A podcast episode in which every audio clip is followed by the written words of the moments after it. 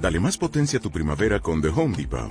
Obtén una potencia similar a la de la gasolina para podar, recortar y soplar con el sistema OnePlus de 18 voltios de Ryobi desde solo 89 dólares. Potencia para podar un tercio de un acre con una carga. Potencia para recortar el césped que dura hasta dos horas. Y fuerza de soplado de 110 millas por hora. Todo con una batería intercambiable. Llévate el sistema inalámbrico OnePlus de 18 voltios de Ryobi. Solo en The Home Depot. Haces más. Logras más.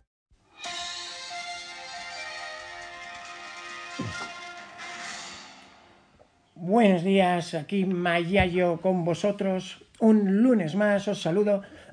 Arrancamos nueva semana con Radio Trail para carreras de Montana y hoy tenemos un invitado de lujo. Seguimos con el tema de la maratón olímpica de Kilian Jornet que ayer tratábamos con tres grandísimos expertos, el bicampeón de España de maratón Pablo Villalobos, el jefe deportivo de Kilian Greg Boyet durante los últimos 10 años, nada más y nada menos, y el compañero de relevos del reto maratón de Kilian, subcampeón del mundo de carreras de montaña, el crack italiano Francesco Pupi. Estos tres nos explicaban que, de acuerdo con los datos de entrenamiento, con el V2 Max y con las experiencias corriendo con Kilian, recordar que Pablo Villalobos ha hecho incluso series con él en Chamonix, estaban Kilian, Pablo y Andreu Simón, también top 5 mundial en los últimos dos años, pues eh, ellos, estos tres expertos, lo veían en un potencial de hasta 2.10, lo cual eh, era un salto enorme, un exitazo si lo consiguiera, porque sería ser eh, top 5 de España o top 5 de Italia, que recordar son probablemente las dos grandes potencias europeas del maratón en las últimas décadas. Luego llegó la ola africana y nada fue nunca lo mismo.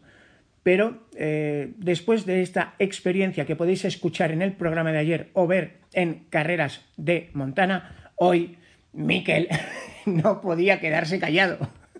Así que nuestro gurú, es, directamente desde el norte, confiesa que, primero, eh, desde 2003 no acierta una sola porra. Así que lo sentimos, Kilian, el pronóstico de, de Mikel probablemente gafe tus resultados. Y segundo, él se quiere mojar. Él dice que Kilian puede ir incluso más rápido de lo que estos tres expertos se han atrevido a vaticinar, 2.10.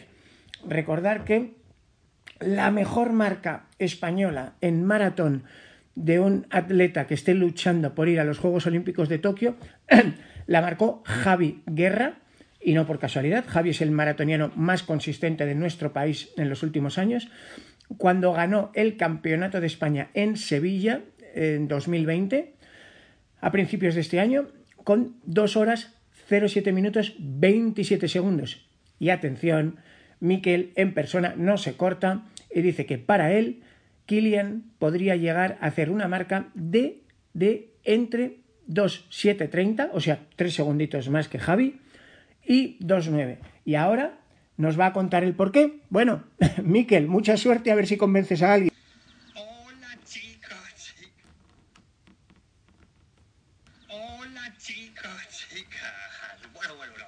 Si hay dos características por las que se me conoce en el mundo del corremontes es una, porque soy el que más se pierde de todos, y dos, porque llevo desde el 2003 fallando en todos mis pronósticos. Entonces, ¿qué voy a hacer hoy? Hoy vamos a hablar de una de las noticias estrellas de la semana. El gran Kilian, su entrenamiento y la maratón. Vale, vale, vale. Vamos a analizar y os voy a dar el tiempo exacto que va a hacer o que yo supongo que va a hacer. Lo primero. Eh, bueno, tengo que decir primero que Kilian es historia. Es todos los récords. Es la pega. O sea, no me gusta cómo se usa a veces su nombre para crear unos titulares que no son necesarios ni a él le gustan. O sea, si con lo que hace ya es suficiente, ¿para qué tenemos que andar diciendo cosas que no son ciertas? ¿eh? Han estado vendiendo una media maratón. ¿No es así? O sea, ha hecho un tiempazo estratosférico que ha hecho 10, 10 y medio más 10 y medio. ¿Vale? Y eso hay que ponerlo en valor y lo vamos a analizar porque a lo mejor, a lo mejor no es tan estratosférico. A ver, aparte las condiciones que tiene, Kilian es listísimo y sabe muy bien lo que hace. No da punzadas sin hilo. vamos a analizar los datos que nos ha dado y casi vamos a analizar lo que no nos ha dado.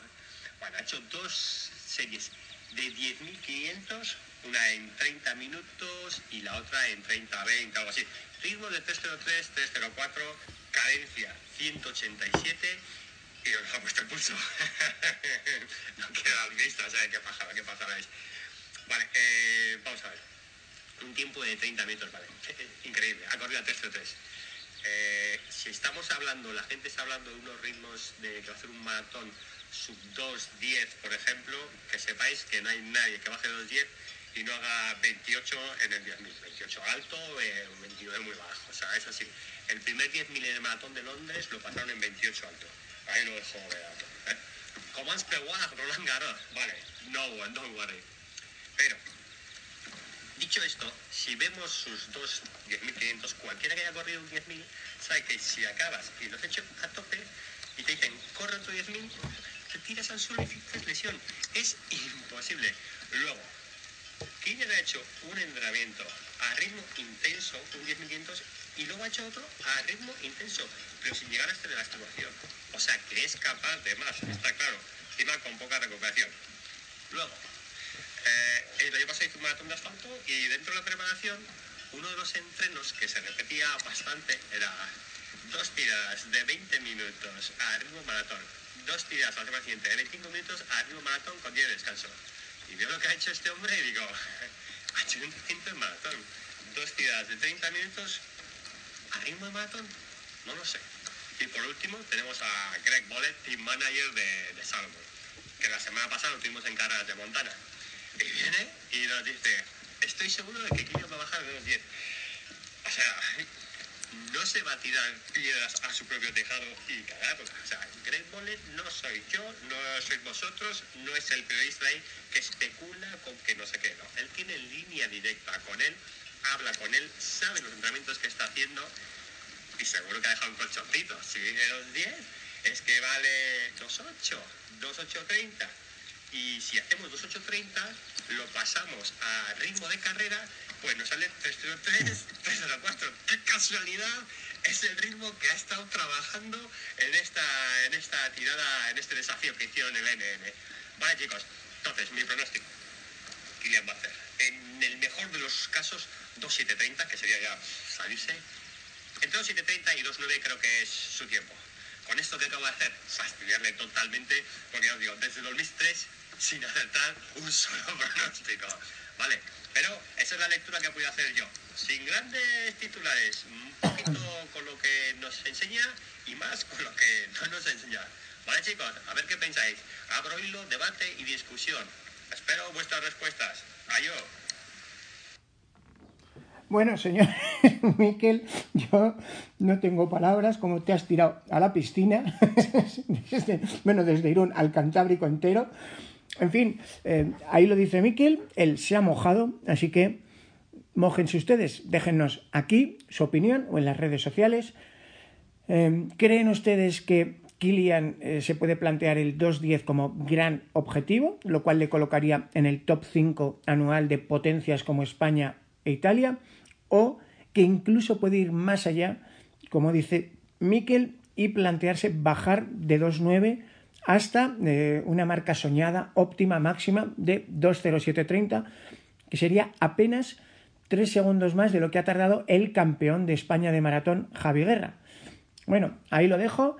Ya sabéis, en carreras de Montana tenéis a Miquel mmm, con el vídeo dando la cara, literal, a ver si se la parten, y también las palabras de viva voz de tres grandísimos expertos, bicampeón de España de maratón Pablo Villalobos, el compañero de relevo de Kilian en el reto maratón Francesco Pupi, subcampeón del mundo mano a mano en un precioso duelo contra Jim Wamsley, y finalmente el jefe de Kilian, Greg Boyet, como nos comentaba Miquel, que algo sabrá después de 10 años pendiente de los entrenamientos de Kilian. Bueno, señores, cuídense mucho, nos vemos por las montañas. Hasta pronto.